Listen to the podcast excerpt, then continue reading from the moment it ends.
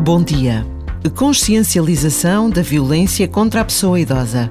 Esta realidade fez com que em 2006 as Nações Unidas e a Rede Internacional de Prevenção à Violência à Pessoa Idosa instituíssem este dia 15 de junho como a data que nos deve ajudar a estarmos conscientes da dimensão desta situação que a todos deve envergonhar. Num país claramente envelhecido, os idosos sofrem muitas vezes em total silêncio e sem capacidade de reagir ou de se defenderem. Basta a pausa deste minuto para nos recordarmos dos nossos pais e avós e sermos pessoas conscientes e ativas na luta contra todo o tipo de violência.